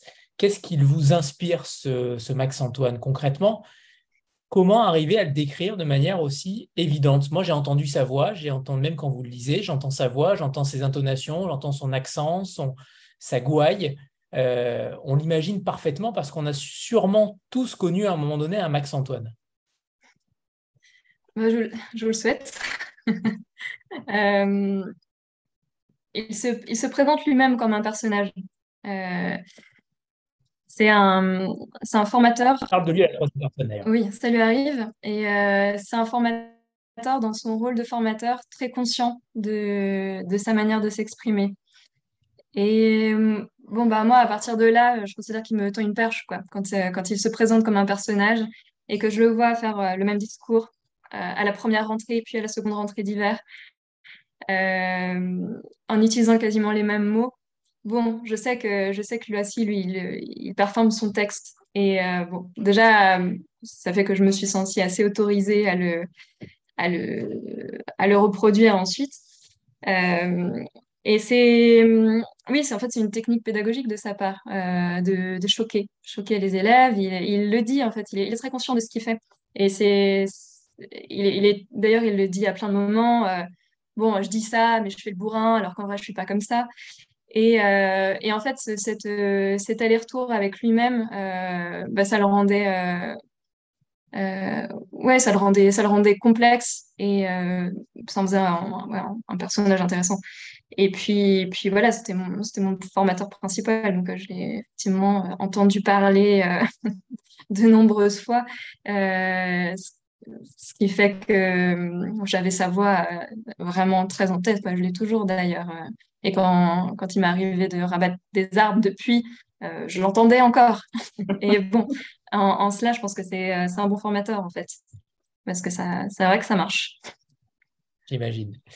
Notamment cette fameuse injonction que je ne dirai pas là, mais qui, en effet euh, marche parfaitement. Euh, il y a souvent aussi cette interlude que vous faites avec le monde urbain où vous avez inséré des chapitres sur le quai du RER e avec ce fameux personnage, ce fil rouge du personnage du fou que vous croisez aléatoirement chaque matin. J'aimerais que vous nous parliez de ça, de cette euh, faculté à insérer des chapitres qui parfois aèrent, nous sortent de la forêt aussi. C'était cette volonté-là, c'était cette volonté de euh, d'avoir des points d'ancrage aussi dans le récit. Euh, oui, bah, à partir du moment où j'ai pris conscience que j'écrivais un autodocumentaire, en tout cas un journal à portée documentaire, je voulais, il était important pour moi qu'on sache d'où je parle. Et euh, ce d'où euh, peut, se caractériser de plein de manières, mais euh, en tant qu'écrivaine, j'en parle aussi, mais en tant que personne qui, vit en ville et, et qui part tous les jours en forêt. Et donc, pour, disons, d'un point de vue éthique et de compréhension pour le lecteur ou la lectrice, je considère que c'est important qu'il y ait ces, informations-là et d'un point de vue euh, plus romanesque, euh, oui, en effet, ça, ça apporte des respirations. c'est étonnant parce qu'en fait, c'est plutôt en ville qu'on respire, là, dans mon livre, dans l'appartement plutôt, euh, ou dans le RER e plutôt que dans la forêt. Mais parce que ça correspondait aussi pour moi à mes moments de, mes moments de calme, en fait. Ce sont les, simplement les temps de transport, ce sont les temps d'introspection, de contemplation, versus le vif du sujet quand, je suis en forêt. Et, et donc, euh, oui, puis ça permettait aussi une, une sociologie de, enfin, ces, petits, ces petits encarts comme ça. Euh, déjà, enfin, moi, quand je me suis inscrite à cette formation, j'étais étonnée de pouvoir le faire en habitant à Paris, de ne pas avoir à déménager et d'aller me former au bûcheronnage Euh, c'était en Seine-et-Marne et c'était possible de le faire en transport en commun. Et j'aime bien montrer que ce, que, ce possible existe. Euh, et que euh, dans, notre choix de vie, on n'est pas, pas forcément euh, obligé de tomber tout le temps dans des, dans des, dans des extrêmes, dans des claquements de porte. voilà, si on a envie, c'est bon, ça demande voilà, de, la patience avec les transports en commun, tout ça, mais si on, a envie, on peut aller en forêt en Ile-de-France. C'est assez facile.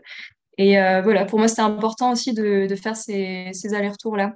Et, et par rapport aussi au premier, bah, à la fois sur les, chantiers qu'on fait pendant la formation et les premiers stages que je raconte en Ile-de-France, euh, on fait beaucoup de chantiers dans des châteaux, dans les parcs des châteaux. Et euh, le stage en Ile-de-France, eh ben, en fait, je suis avec des personnes euh, qui ne sont, qui sont pas des ruraux, comme on, comme on les appelle. ce sont des personnes qui, qui habitent dans la périurbanité, qui, ont, voilà, qui ont des habitudes d'urbain tout en vivant quand même très proche de la forêt, et ça en fait des êtres euh, complexes, euh, bon, un peu débousselés et aussi, j'ai l'impression. Euh, mais en tout cas, cette géographie permet de, montrer ces, ces vies-là qui sont un peu entre les deux.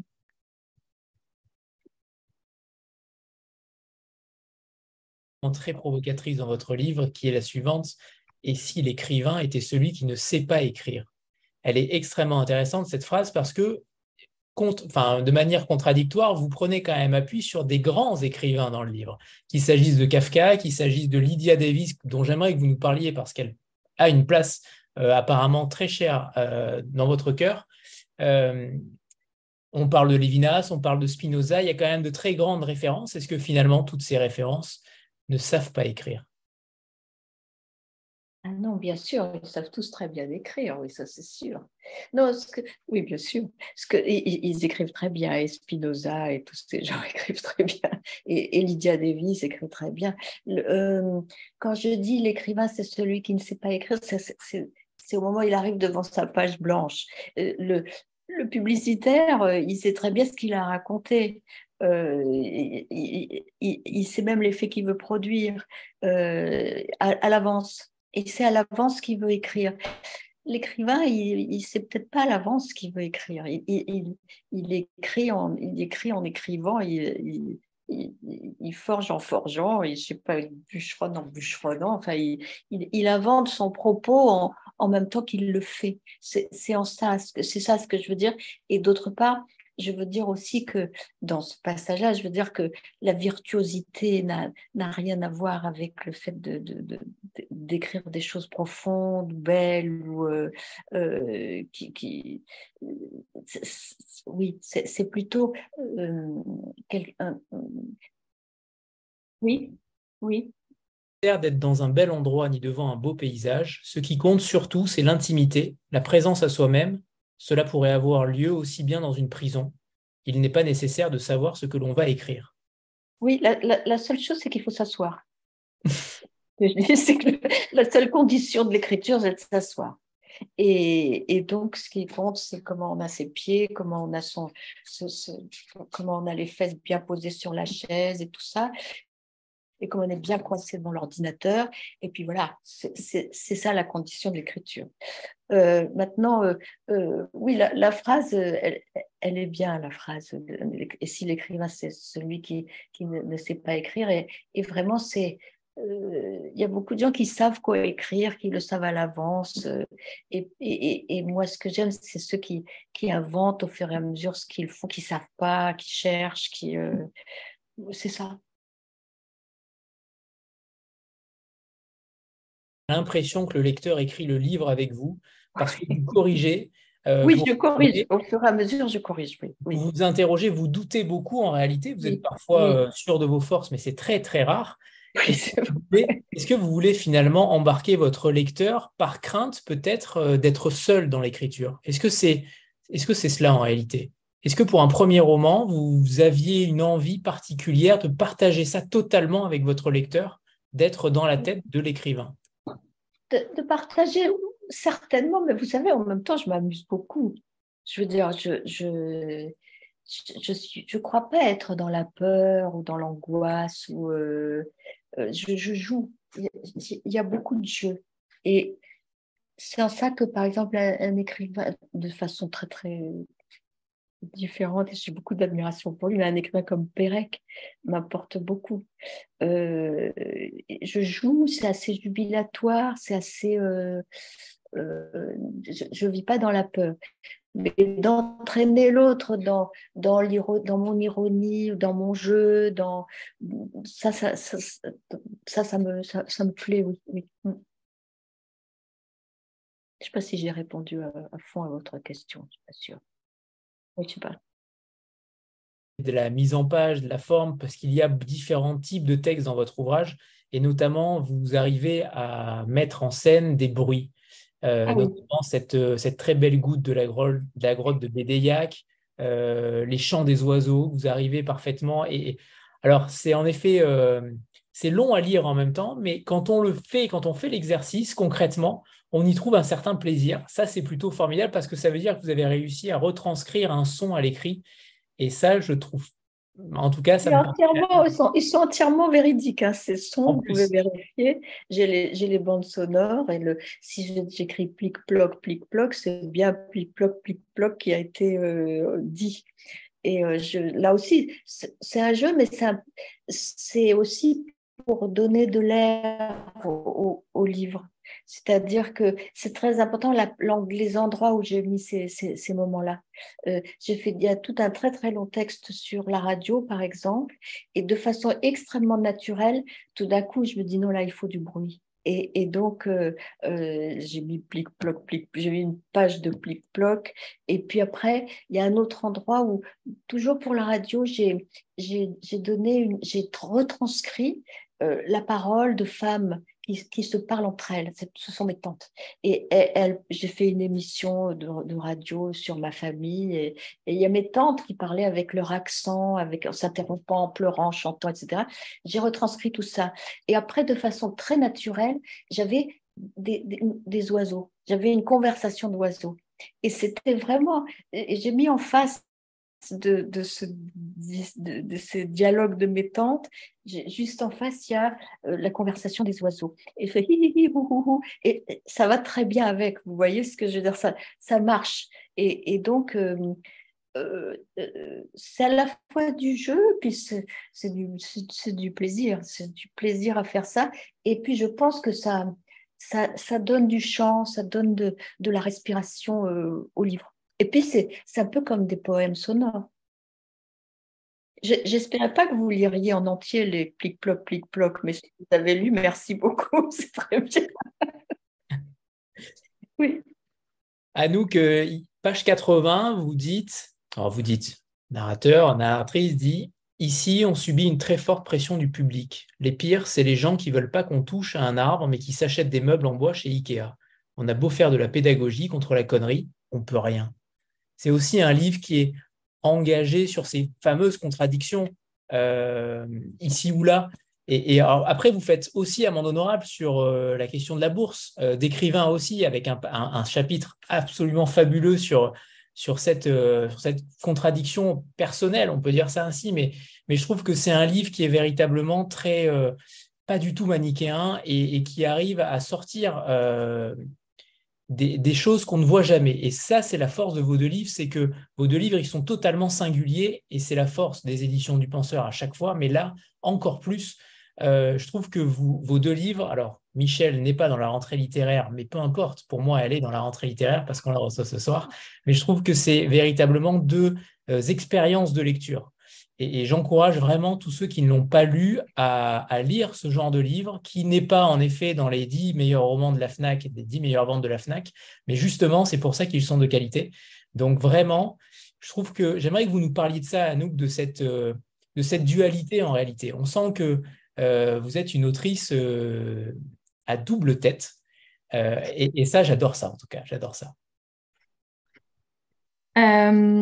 Oui, bah, le, passage euh, cité, euh, on est au cœur du problème. Et moi, c'est ce qui a motivé aussi mon, désir euh, d'enquête et de travail. Et, pour moi, les, parties de chasse que je raconte vont dans le même sens.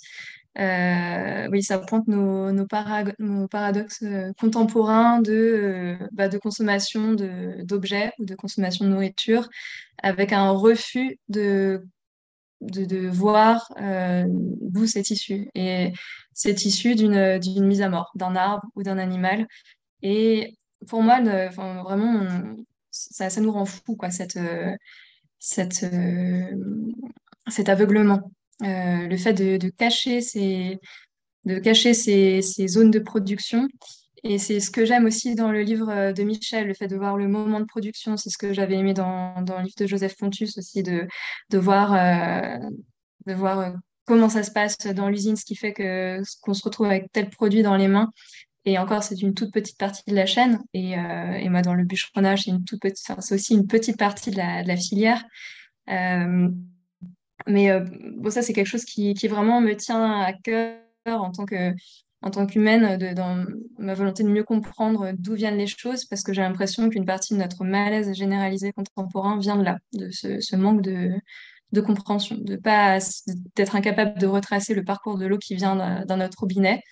Ça fait partie des sujets que j'aurais aimé étudier, que j'aimerais étudier un jour. Euh, ça, pour moi, c'est un gros problème. Euh, et voilà, donc, euh, donc c'est, bah, je suis contente que, ce passage-là soit sorti parce que c'est euh, au cœur de, mon, interrogation. Et puis, oui, bah, en tant qu'écrivaine, euh, je raconte, on ne fait pas, pas comme Michel la partie écriture, mais la partie financement du temps d'écriture. Et, oui, j'ai effectivement obtenu une, une bourse pour écrire ce livre qui était à l'état vraiment de, de vagues projets documentaires sur les forêts. Euh, et ce qui, ce, qui, ce qui a été pour moi un, sujet de débat interne, de débat avec euh, des proches qui sont écrivains aussi, qui font d'autres choix éthiques, euh, ou de débat avec des écrivains que, je ne connais pas et qui ne me connaissent pas et qui font des choix éthiques encore beaucoup plus contestables. en tout cas, ça, bah ça, ça fait partie de, ouais, de notre euh, bah, du côté production de l'écriture. Et, parce que, et je, tenais à le, je tenais à le raconter parce que, comme je parle de la production de bois, euh, en fait, euh, écrire ce livre, c'est aussi du temps d'écriture, c'est un budget, un budget de temps, en fait. le fait de pouvoir aller faire des stages à droite à gauche, de me, de me payer une location à chaque fois, parfois une location de voiture, j'aurais pas pu le faire sans cette bourse d'écriture. Et bon, j'en ai parlé aussi parce que j'ai tout comme le RER, e en fait, j'aimais pouvoir euh, montrer que les choses peuvent circuler, que les clivages ne sont pas euh, figés et qu'une bourse d'écriture euh, peut servir in fine à s'acheter une tronçonneuse. C'est ce qui m'a ce qui me fait cas. Et, et j'aime, moi j'aime. je, ne sais pas s'ils ont regardé mon budget à la fin, je l'ai bien mise, mais je suis même pas sûre qu'ils soient tellement courants, mais ça a été validé. Euh, en tout cas, voilà, j'aime à la fois, oui, euh, travailler ces paradoxes et, euh, montrer les, fluidités possibles. Et sur le côté engagé, je reviens sur votre livre, Michel, sur l'orthographe. Il y a un passage génial où le titre s'appelle Les oiseaux chantent, c'est H-A-N-T-E-S. il y a un passage plutôt bien senti. Est-ce que pour autant, on n'a pas le droit d'accéder à tous les métiers? Est-ce qu'on ne peut pas être brillant tout en écrivant Les oiseaux chantent, c'est H-A-N-T-E-S, sans compter qu'il y a de moins en moins d'oiseaux pour chanter. Qu'est-ce que cette société élitiste, cette aristocratie d'hommes blancs cultivés qui laisse à la marge les acculturés, les handicapés, les pauvres, les sourds, les gros, les femmes, les vulgaires, les immigrés, les banlieusards, les idiots, les cancres, ceux qui n'ont pas capté la règle des participes ou qui s'en foutent? Est-ce que ça ne finit pas par faire une grande majorité tout ça? Démocratisation donc Je ne défends, pas ce point de vue. Hein. c'est pas mon point de vue, c'est le point de vue des, jeunes gens euh, qui, qui travaillent dans, dans, cette agence de publicité et qui, euh, oui, qui, mais en même temps, ils se défendent bien. Il y en a qui sont vraiment très brillants et c'est vrai qu'après tout, pourquoi pas? Euh, Je ne suis pas sûre d'en être à d'en être de pouvoir enfourcher ce cheval-là. Mais ça, m'intéressait qu'on puisse penser ça. J'avais jamais pensé à ça. J'avais jamais pensé ça jusqu'à maintenant. Qu'on pouvait euh, que, l'orthographe était euh, un, marqueur social, tout, simplement. Et voilà, c'est vrai, ça se, ça se pense, ça se discute, oui. On voulait toujours de, d'être mort, d'être mort avant de. Il est mort sans avoir rendu mon livre. C'était un, livre de Michel Serres dédicacé. Euh, c'est quand même pas juste, oui. Mais euh, Alain Truta, euh, euh c'était un, c'était mon patron à France Culture et c'était un, homme extraordinairement cultivé euh, qui avait été très proche de Paul Éluard, euh, qui avait commencé avec Schaeffer, euh, enfin vraiment c'était qui était, qui était ami de tous les écrivains, ami des musiciens, ami des peintres. et j'étais petite dactylo chez lui euh, et, il m'a appris, j'ai appris, j'ai appris beaucoup de choses. J'ai appris beaucoup de choses. On, l'appelait le mandarin. Il était, c'était vraiment un homme, euh, un homme de grande culture et, aussi extraordinairement rusé et, talentueux. Et qui a fait euh, gagner de l'argent à des, gens comme Pérec ou à des gens comme. vous voyez, qui, a aidé des écrivains. une merveille d'homme. J'ai eu beaucoup de chance de le côtoyer, tout simplement. Et il m'a appris à, disposer les lettres, à écrire. Il m'a, appris à écrire à la fin des lettres Je vous prie de croire, monsieur, à mes meilleurs sentiments. Euh, vous voyez, j'écris encore les lettres comme il m'a euh, appris à le faire. Et puis j'utilise des mots, je, le dis dans le texte, il utilisait des mots. je tapais pour lui les lettres aux auteurs qui avaient envoyé des manuscrits mais je faisais que taper, j'étais incapable d'écrire une lettre à un auteur. Et euh, il utilisait des mots euh, que qui me sont encore euh, assez, assez précieux, comme ça il disait aux auteurs, il faudrait écheniller, écheniller. Écheniller, ça veut dire alléger, vous voyez, raccourcir à droite à gauche et tout ça. Et d'autres mots comme ça. et c'est lui qui a créé euh, l'atelier de création radiophonique, qui a été ce très haut lieu, euh, la radio comme un des beaux-arts. Et ça n'existe plus du tout. Et, c'était euh, très, très intéressant. C'était son bureau qui était une espèce de capharnaüm, plein de bandes magnétiques, plein de livres, de manuscrits, de, un désordre immense. c'était un haut lieu de culture. Partie de ces moments émouvants aussi euh, dont parlait Jennifer tout à l'heure. À nous, qu'est-ce que vous nous feriez le plaisir de nous lire un, dernier extrait? Et ensuite, ce sera au tour de Michel. Et je finirai euh, cette rencontre avec un passage sur le silence, Michel, puisque, comme vous le dites, le silence, toute interview devait nécessairement comporter à la fin quelques minutes de silence. Alors, je lirai ce passage pour finir cette rencontre. Oui. Oui, c'est vrai. Euh, eh bien oui, je vais lire un passage euh, qui se passe euh, en Bretagne, mais assez loin des, des représentations de Brocéliande, comme on, pourrait se les imaginer. donc c'est le, le texte qui s'appelle Croissant fou. Début du travail en forêt domaniale, les collègues sont rentrés de vacances. Je rejoins le parking sans me tromper de route. Un quart d'heure d'avance, quelques étirements, pas chaud ce matin. Le camion blanc arrive, c'est Thierry qui descend, un petit gars à lunettes, l'air sérieux gentil. Je grimpe au volant, euh, pardon, je grimpe au milieu, c'est Lucien au volant, l'air marrant. Mission du jour dégager les semis naturels de chêne dans la parcelle 26 au croissant fou, autrement dit croissant mécanique, autrement dit débroussailleuse à disque, dans la fougère aigle de 2 mètres. La parcelle 26 est presque une clairière, futaie régulière à son dernier stade de développement, on a gardé quelques vieux chênes dont on attend beaucoup de glands avant la coupe définitive.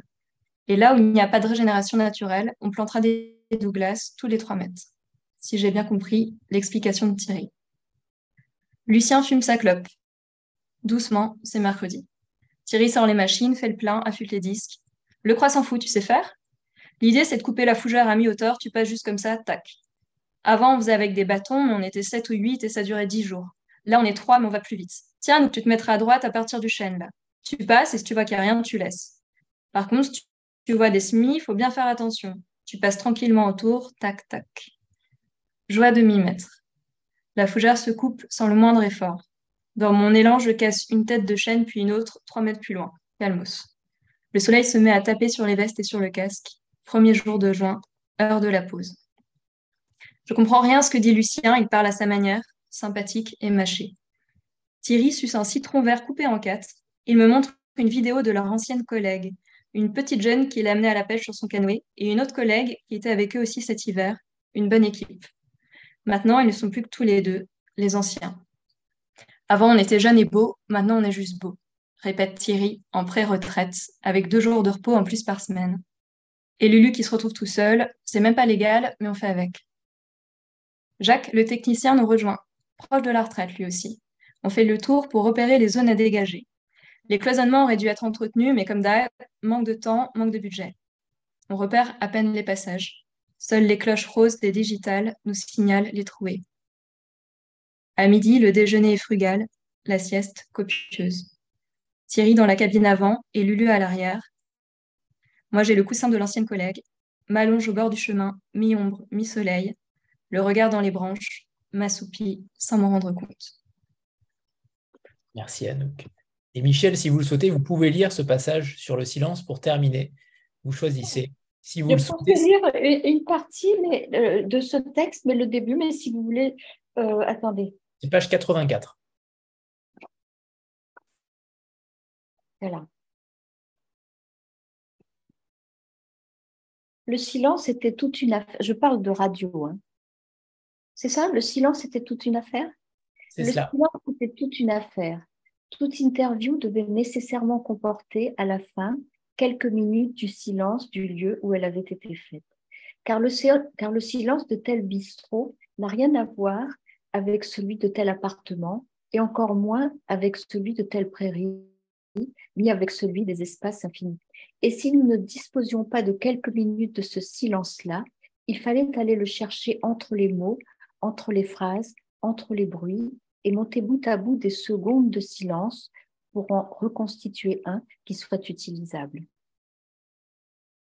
Si, vous voulez, je continue un petit peu. Ça, ça nous suffit comme ça. Soit une... Euh, c'est pas exactement... Attendez. Non, je vais vous lire la toute fin de ce texte-là que, que j'aime bien. Euh, Ploc, plic, ploc, plic, ploc, plic. Celui qui annonce plic, ploc. Attendez, j'arrive. L'ingénieur du son faisait cela au feeling, comme on dit, avec la virtuosité d'un pianiste ou anduliste, ou plutôt du jazz, les doigts écartés qui bougeaient sans arrêt sur les touches, fébriles. Et il bondissait sur le clavier, corrigeant au fur et à mesure, écoutant, dominant souvent, mais parfois se laissant dépasser. Et c'est alors que survenaient des bonheurs inattendus. Elle était belle, cette danse de l'ingénieur du son devant sa console de mixage, rendue aujourd'hui inutile par les machines multipistes où tout est programmé à l'avance, ce qui rend l'erreur impossible, mais l'envolée, le coup de génie aussi. On écoutait le son très fort, on était hors du monde, on avait l'oreille si fine que l'on recommençait tout pour un souffle, un défaut intime, infime, inaudible pour quiconque d'autre que nous. C'était exaltant à voir, à entendre, cela vous absorbait pendant des jours et des nuits. On savait quand le mixage s'envolait qu'il était beau. On en avait le cœur gonflé de joie.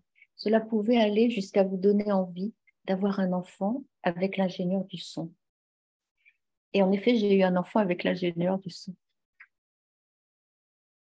pas osé vous la poser, mais ça, en effet, ça sonnait, ça sonnait vrai. Ça sonnait vrai. Tout est vrai. Merci infiniment à, toutes les deux, Michel et Anouk. Euh, je suis vraiment ravi d'avoir découvert la plume de Michel et de redécouvrir Anouk. On vous souhaite le meilleur pour, pour vos deux livres et, lisez-les vraiment parce que c'est quelque chose, c'est des expériences, des expériences très particulières, très singulières, mais euh, non moins talentueuses.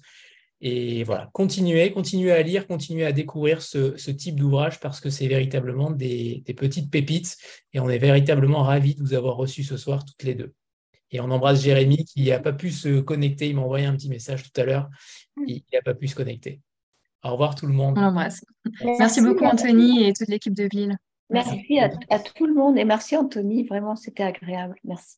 Merci. merci. À bientôt Michel. Ciao, ciao Anouk et bravo. à toi aussi.